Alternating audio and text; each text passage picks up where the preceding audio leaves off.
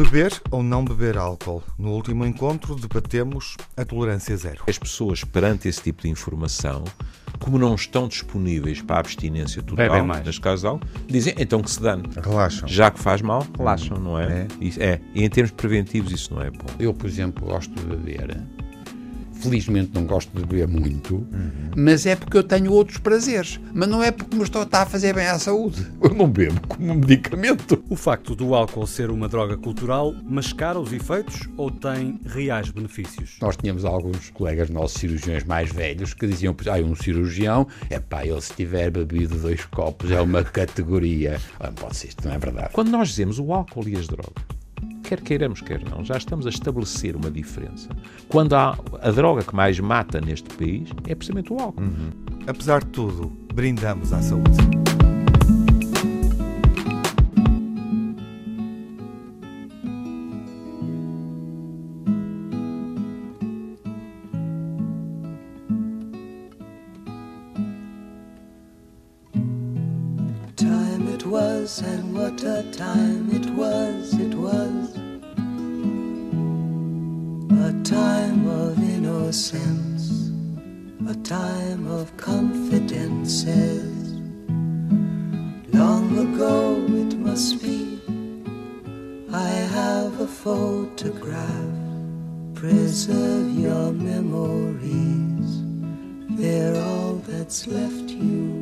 Brindamos à saúde com álcool, pois claro, no último episódio, porque é assim que todos nós brindamos nesta sociedade certo ou errado, é um tema que vamos continuar. Cheira a Sérgio Godinho.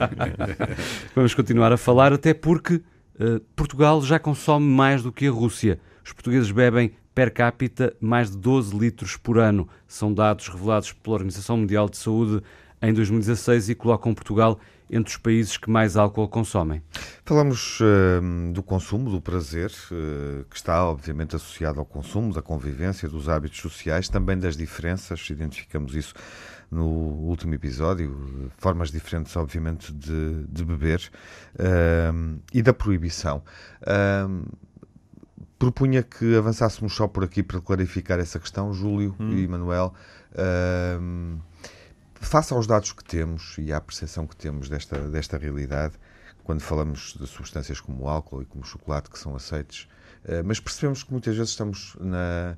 Estamos, uh, que, que, as devemos encarar, obviamente, como, como substâncias aditivas, como drogas, de resto, isso foi uhum. referido no último programa, em relação especificamente ao álcool. Um, deveriam ser fortemente limitadas? O consumo do álcool deveria ser fortemente limitado ou não?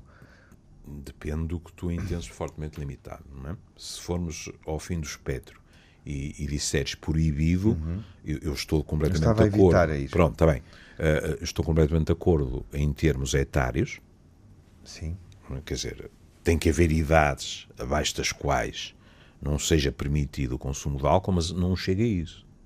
Mas isso já acontece. Pois, é por isso é que eu ia dizer não chega a isso. É que fazer leis que depois não são como se diz agora, implementadas, é pior a emenda que o soneto. E nós sabemos perfeitamente. O fruto proibido. Claro, nós sabemos perfeitamente que é uma minoria. Há o exemplo, de... há o exemplo da lei seca, não é? Por outras razões, mas obviamente. Sim, mas, mas, mas também visto qual foi o efeito vimos... da lei seca, não sim, é? Sim, claro. Pronto. Sim. Nós já vivemos isso. Pronto, a, a sociedade isso. ocidental. Agora, há mecanismos, por exemplo, há muitos estudos a defenderem que o álcool é demasiado barato, que o acesso é demasiado fácil que vimos isso em artigos da imprensa portuguesa. Há gente, colegas nossos hum. até, a oporem-se fortemente a que eventos desportivos e eventos de, culturais. para a juventude culturais sejam patrocinados. Porque, uhum. Vamos lá ver. Uh, uh, eu até, até estou disponível, embora seja quase a torcer, mas enfim, eu até estou disponível a admitir que, uh, de boa fé, se inclui a velha frase beba com moderação. Mas eu apelaria apenas à questão, digamos assim, arquitetónica, entre aspas, dos anúncios. Alguns de nós nem conseguem ler isso. Está lá escondidinho. Uhum. Tudo o resto a que é que apela? Porque isto também é importante. O anúncio às bebidas alcoólicas, normalmente, o padrão, a que é que apela? Apela a uma certa forma de transcendência da vida do cotidiano. Nos jovens apela nem sequer é à rebelião, é à aventura. Alegria. Eu, alegria, etc. Eu lembro-me, uh, hoje em dia já não vejo, mas havia na, nas paragens dos autocarros um anúncio que, na minha opinião, psicologicamente era genial, porque o que é que tinha? Tinha o anúncio à bebida alcoólica e depois tinha um mapa mundi. Que é a, a noção de vamos arrancar. E isto em consonância com o que o Manel dizia a semana passada. Esta conotação do álcool com uma libertação, porque não é só o prazer. É? Porquê é que nos rituais religiosos o álcool andava sempre? Porquê é que nós ainda hoje falamos dos cultos dionisíacos, etc? Porquê é que a Igreja, sabemos-lo hoje, cuidadosa e precisamente foi colocar o, Natal e o nascimento de Jesus, que hoje a própria Igreja diz não foi naquele dia, e também não naquele ano, diga-se passagem, mas foi precisamente para dezembro. Porque o que aconteceu foi matar dois coelhos numa cajadada. É que assim caiu-se em cima da Saturnália dos romanos. E quando nós vamos ver essas festividades romanas, o que é que encontramos? Álcool a rodos e a transgressão. Não só. Vocês têm micro-sociedades em que, por exemplo, há bocado falava-se da questão do género, em que, por exemplo, há zonas naquela aldeia, naquelas aldeias, naquela cultura, que estão interditas às mulheres. Um dia por ano em que se bebe até cair, as mulheres podem entrar à vontade. Ou seja, o álcool também tem esse significado. Portanto, isto tem muito de atrativo. Por isso, o que tu dizias, a malta proíbe. A proibição é algo que as pessoas percebem que não é efetiva, mas então ainda dá mais gozo. E, portanto, isso tem um efeito perverso. É verdade. Do fruto é. proibido. Uh, mas repescando a pergunta do Tiago. A questão da proibição se... e do prazer, no fundo, também é a regulação. Ou seja, é como é que, como é que se regula, porque temos que ter presentes, partimos de um estudo recente que nos confronta uh, com o grau zero de bebida, não é? Uhum. Uh, e, e, precisamente por isso, por, por, como é que por causa dessa isso? tua observação, é com isso? se fosse, uh, é, Manuel, comigo. Ministro das Dependências, quais eram as medidas que tomava? Antes de mais nada era bem feito. Não. Sempre quis vê-lo no governo. Eu, não, não, não. não. Eu, Pensei que era nas dependências. Adoro, não, não, não, eu adoro governo, o poder. Eu adoro o poder, mas, mas não sei o suficiente. Adoro mas não esse. Não, não sei, mas não, não esse, sei o suficiente para meter nestas coisas. Não. Eu estava a pensar só porque eu não sei o que é que eu faria, mas é evidente que nós temos que pôr limites óbvios e, portanto, para mim é pacífico. Uhum. Eu devo contar uma coisa que eu adormeci, uh, uh, estava uh, numa autoestrada, eram quatro e meia da tarde, adormeci e estampei-me e dei cabo do carro. E felizmente eram quatro e meia da tarde e eu não tinha bebido. E portanto tinha bebido ao almoço e portanto pagaram-me um carro novo, porque eu dei cabo do carro e tal. E lembrei-me que há 30 anos, eu vinha a sair de Moledo, de 30 anos ou 20, 20 e tal anos, é no tempo do Guterres, quando Guterres introduziu, passou de 0,5 para 0,2 o limite. Hum. E eu tinha ido jantar com a minha mulher e bebemos, ela não bebe, e, no, e eu comprei uma garrafa, porque eu não gosto de garrafas pequeninas, e bebi dois terços de uma garrafa. E fui apanhado e tinha 0,26 ou 0,27. E nessa altura, aquilo durante, foi para aí durante dois meses ou três meses, é, não sei, estou a inventar, pode ser um ano, não sei. Sei que foi muito pouco tempo o 0,2, mas eu tinha ultrapassado. Hum. E os tipos, o senhor está. E o que é que o senhor quer fazer? Quer ir a ver, a, a, eu posso fazer a, a, verificação numa outra. Em sangue, no, eu, eu, sim, eu, não, paguei imediatamente, com o meu medo foi que dissesse, o tipo está bebido e foi apanhado e eu tinha 0,27.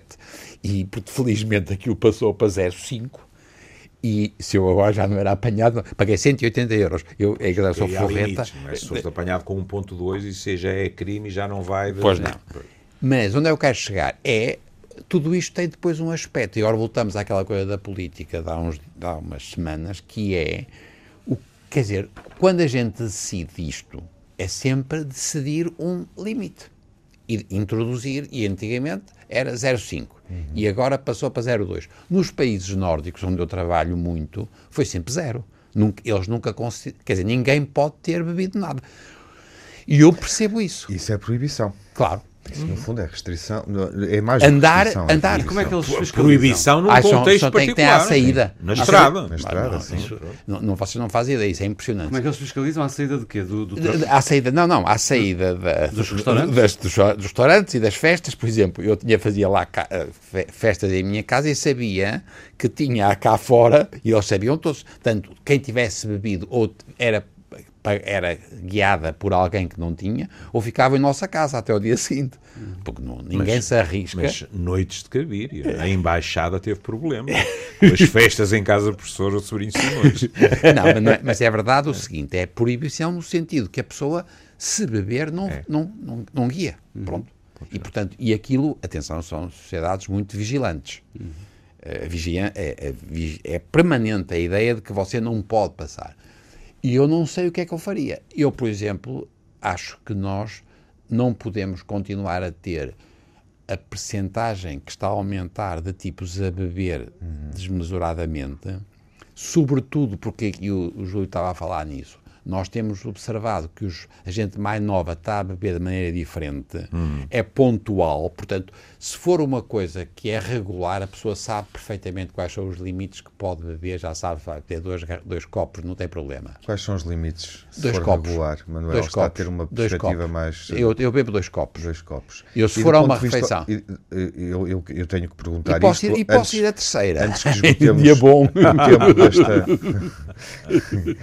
e do ponto de vista oncológico, ah, porque fal- É, falamos é, muito da questão claro, coronária, o não é? risco, o risco aumentou. O benefício ao longo do tempo que tem, isso parece consensual, não sei se estou a dizer um disparate, Não, mas é a não, não, é percepção que verdade. temos.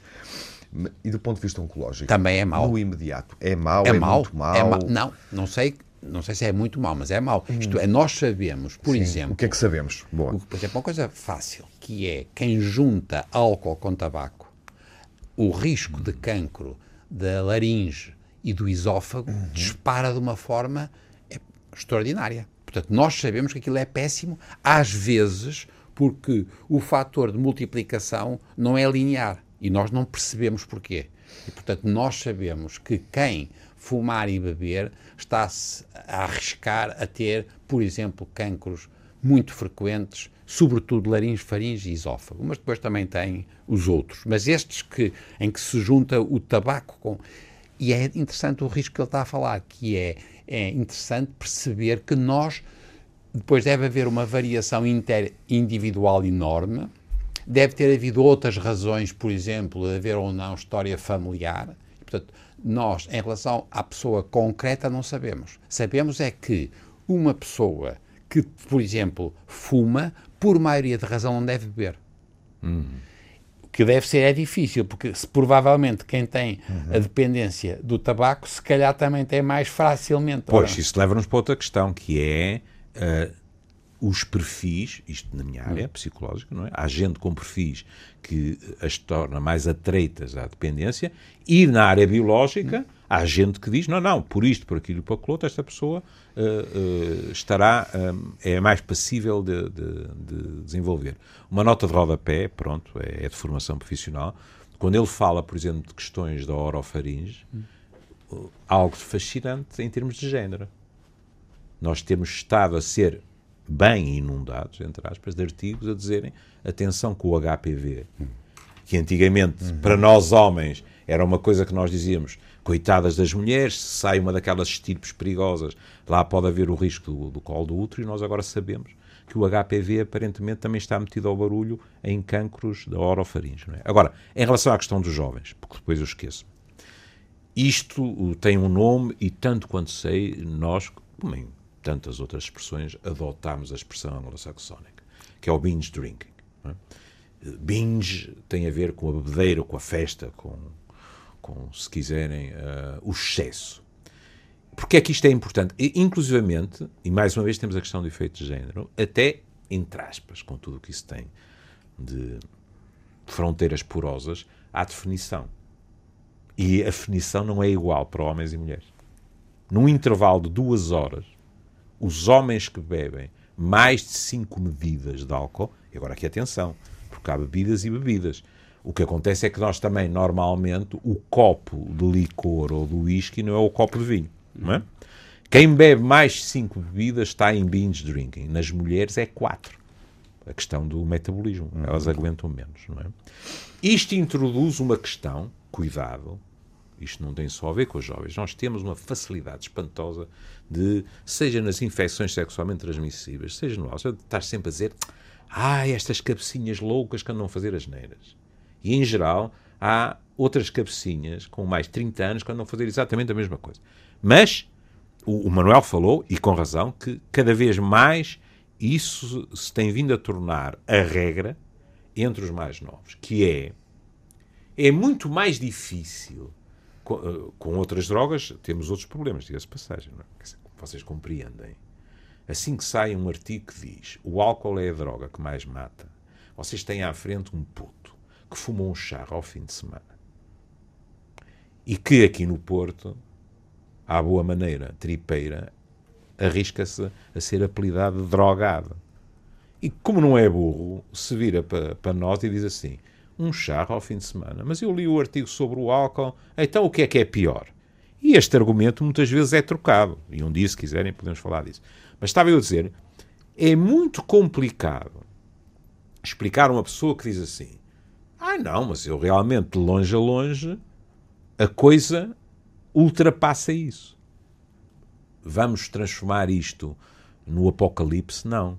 Agora, o que é preciso é ter a noção que hoje em dia a Organização Mundial de Saúde já tem critérios em relação a estes episódios, a binge drinking, em que diz assim: se houver algum destes sinais, atenção, porque é melhor procurar ajuda. E os sinais são, são? prosaicos. Uhum. Por exemplo, uhum. a pessoa que diz a si mesma: eu vou para o casamento, mas vou ter tino.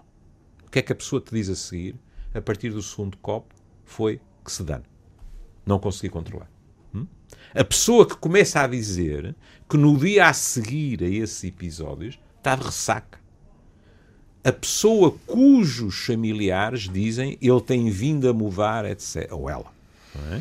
E, portanto, é uma ilusão perigosíssima termos a sensação de que episódios isolados não têm rigorosamente nada a ver, não estão paredes meias com aquilo que nós chamamos de dependência de álcool. Porque estão, são complicados. Em termos de efeito direto, logo ali, como é evidente, como diria Solar para ali, se beber uma enormidade uhum. não é a mesma coisa que beber dois copos, não é? Mas mesmo a lá longo, é qualquer coisa que se tem vindo a tornar muito preocupante. Júlio, Eu concedo nos mais jovens, é natural. O binge drinking é a mesma coisa que o heavy episodic drinking? Exato. É, Exatamente. Okay. Porque eu encontrei um artigo sobre é. isso e fiquei na dúvida se seria a mesma coisa. Isto é completamente desonesto. Eu, eu quero lavrar um, aqui um, um protesto. Então, porque o Miguel... Está ali. Nós estamos aqui a puxar pelo bestunto e por uma coisa muito mais... Não, muito mais, eu, muito mais o Miguel difícil. está na era digital. Eu estou-vos a ver com uh, papéis também na Sim, mesa. Sim, mas também tem, mas estamos a usar a memória. Pá, e ele está permanentemente atualizado. Pá, é, é. Ó, Tiago, faz o favor, lavras aí na ata pá, que não, eu protestei. Mas... Vou lavrar no Exatamente. telemóvel. Vou abrir Aliás, o essa, essa, descrição. Para lavrar essa ata. Exato. Podem fazer, uma essa descrição. Podem fazer uma petição online. Exatamente. Essa descrição evita até o termos que ir, como eu tive há uns anos atrás, ao dicionário ver o que é isto do binge. Que eu não então? conhecia o termo. Não são episódios de consumo esporádico, consumo esporádico mas, pesado. É, mas ó, ó, eu, eu admito que, que Tiago, a, haverá quem nos ouça neste momento e que se calhar está a ouvir o termo pela primeira vez. Uh, Júlio, estás Sim. muito familiarizado com ele e, e o Manuel. E, não, não, não sei até que ponto é que também estará a ouvir pela primeira vez esta não, expressão, há quanto neste, tempo. Neste meu mundo eu ando por aqui. mas, mas, não através, mas não através do, do telemóvel. Mas, não, mas eu queria só porque ele está a perguntar aqui Pronto, uma coisa sou o dependente. Qual era o outro termo, Miguel? Não, tu és o homem que nos mantém atualizados. Qual era, qual era o outro termo, Miguel? Heavy. Heavy uh, Episodic Drinking. Heavy HED. Claro, e, é que é traduzido em português por consumo claro, esporádico excessivo. De novo, os anglo-saxónicos. Mas, ó, ó, Tiago, o Tiago está a perguntar aqui uma coisa que, que tem a ver com o que o Júlio também está sempre a falar, não é? Que é o risco. Vamos lá ver. A primeira coisa, ele disse a diferença entre mulher e homem para muitas coisas uhum. do metabolismo. A outra coisa é o peso. Não é por acaso que as crianças não têm a mesma dose que tem um, um, adulto. Sim. E todo um tipo que seja capaz de pensar, ele vai dizer, não, você vai tomar o, a pastilha X, mas qual? Ah, é de 100 miligramas ou 200 miligramas, consoante o peso. Portanto, nós sabemos, isto é verdade para o álcool também, não tenham dúvidas, que é muito diferente beber se for um tipo magrinho e um tipo gordo, não tenham dúvidas. Tô, Agora, estou a ficar assustado. Não, mas vão, algo... vão, dizer que nós temos dicas, engorde e beba mais à vontade. Não, pior, porque um tipo que engorda, claro. reparem que há, é, há o aqui álcool um... engorda. Em, o, o álcool Pensei que estavas preocupado é? porque não. o teu é... peso, quanto é que pesas? Não, Isso só com o meu advogado ao lado. Não. Engordei 2 quilos e estou tristíssimo. Estragaste-me a sessão. Ele, ele, ele tem, é muito, é, nós sabemos isso, não é? Que as pessoas que são os alcoólicos muito uhum. antigos uhum. não engordam. Mas esses, têm, esses têm associada, Sim, por exemplo, gastrites e falta de apetite, e portanto há aqui um efeito até que é contraditório, porque eles fazem grandes quantidades de álcool, que é calórico, mas não, não engordam. Às vezes Mas... ficam até magros com enormes barrigas. Exatamente. É ascites. Quase. Lá vem, desculpa, um palavrão. Pronto. Uh, uh, Líquido. Há uma acumulação de líquidos, não é? E, portanto, tu vês alguém que claramente está depauperado, ou depauperada, mas normalmente é um homem, e uma barrigona, não é? Aquilo é, é o líquido, digamos assim. É verdade, é, perdem músculo é. e perdem gordura. Hum. Mas ele estava a perguntar o risco. Nós andamos todos muito nervosos, toda a gente, com o pâncreas. Porque nós estamos a aumentar uhum. a incidência de cancro do pâncreas em todo o mundo civilizado ocidental. Nós nunca sabemos se é um, um aumento real ou é fruto também da nossa capacidade de diagnóstico mais preciso. Isto junta-se esta mania que estamos todos para fazer diagnósticos precoces, começámos a apanhar coisas muito pequeninas, portanto, esta ideia de que isto está, há aqui um aumento brutal de cancro do pâncreas, não sabemos se é verdade, mas sabemos que estão a morrer mais pessoas. E o que é chato para nós é que dá a impressão que é sobretudo em populações e em pessoas de classe média alta. E, portanto, e é muito interessante. O, o, o, o álcool desempenha um papel, mas não é linear. Sim. Mas há muita gente que começou a falar, a atenção que há aqui algumas coisas que têm a ver, por exemplo, com consumos com, de, de tipo drogas associadas. Uhum. O número de médicos de e advogados... De forma, de forma contínua não sei, tempo. não faço uma ideia. Sei é que nós, de repente, apanhámos um susto porque isto não é dos pobres. Uhum. Nós, por exemplo, em Portugal, o que nós tínhamos é. Manuel ia, ia, referir o número de médicos e advogados quando eu e, é, não, e os artistas. E os tipos das. Todos os, os, todos os tipos que são célebres, epá, têm cancro do pâncreas. Creio. Não. Vá de retro Satanás. Não, o número, Ou então, claro, depois... dá-me o limiar celebridade, que eu não, quero estar abaixo. Mas ficas a saber, agora vais fazer, se meteres cancro do pâncreas e vês, é Sim. impressionante, nos nossos colegas, meus amigos, médicos. E, portanto, há qualquer coisa aqui que nos está a escapar. E é muito é interessante porque nós tem muito a ver com coisas que são as tais que não têm a ver só com os fatores mecanicamente, é o álcool, é o tabaco, é não sei o quê. Não. Há qualquer coisa que tem a ver com as pessoas. E porquê é que dá mais em pessoas? E nós começamos a discutir todos. Há muitas doenças que são mais frequentes nas populações com classes médias altas, por exemplo, tem a ver com o tubo digestivo com o que é que a gente, nós temos no, no, nosso tubo digestivo e a alimentação. E, portanto, nós, e a resposta é imunitária. E pode acontecer que seja mais exatamente nas pessoas ricas que têm uma resposta imunitária de certo tipo, X ou Y, que tenha mais cancro do pâncreas. O que eu quero dizer é que nós, é, nós estamos a melhorar imenso, em imensos cancros. Há um em que a gente não está a melhorar, que é no pâncreas. E estamos todos aterrorizados. Uhum. Bom. E em termos históricos, deixa-me só acrescentar concluir, isto, sim. em termos históricos isto faz todo sentido. Porque se nós formos buscar, uh, puxar o, o conta quilómetros atrás, por exemplo, ao século XIX, nós temos as doenças como por exemplo a tuberculose, etc., são transversais? São. Mas o transversal para nós tem muito a ver com a montanha mágica do Thomas Mann e com as meninas que aspiravam pelo seu apaixonado. Mas 99,9% dos tuberculosos estavam nas minas de carvão em Inglaterra, era a classe baixa. Enquanto no século XX começam a aparecer as chamadas doenças do excesso. E as doenças do excesso mais uma vez uma, uma, uma lapaliçada que é as classes mais altas com muito mais facilidade cometem esses excessos. Agora, para voltarmos ao planeta Terra, não é? Porque nós dois de vez em quando levitamos com muito prazer. O CICAD pôs cá fora os últimos números. Uhum. E, por exemplo, em relação ao álcool, 89... Vamos, vamos só traduzir a, a sigla. Uh... É o Serviço de Intervenção uh, das Dependências. Pronto, do álcool das dependências. Pronto. Uh, peço desculpa ao meu velho amigo João Golão. Um, 89% dos jovens já experimentaram bebida, aos 18 anos, já experimentaram bebidas alcoólicas. O C é de comportamento. Comportamento? Comportamentos Pronto. aditivos e as dependências. E dependências. Obrigadinho. Pronto. 89... Foram mais rápidos do que eu. Estou aqui a procurar na internet. Estás a ver? O Manel, não mão, precisou de internet. Tu estiveste aí a fazer scrolling, lá como é que se chama, não já está tão perto. Quer dizer, 89% Sim. é uma enormidade estes 89% abusaram todos? Não. Mas isto mostra a naturalidade. A disposição, digamos assim. E a naturalidade. Como... Vou acabar com isto. Sim. Falando, entre aspas, contra nós, os profissionais. Hum. Os profissionais, quando falam, agora menos, porque há mais formação, mas quando falam com a malta jovem, também com menos jovens, sobretudo com os jovens, com muita frequência, diz-se mas então, quando é que começou a consumir? Na área da toxicodependência.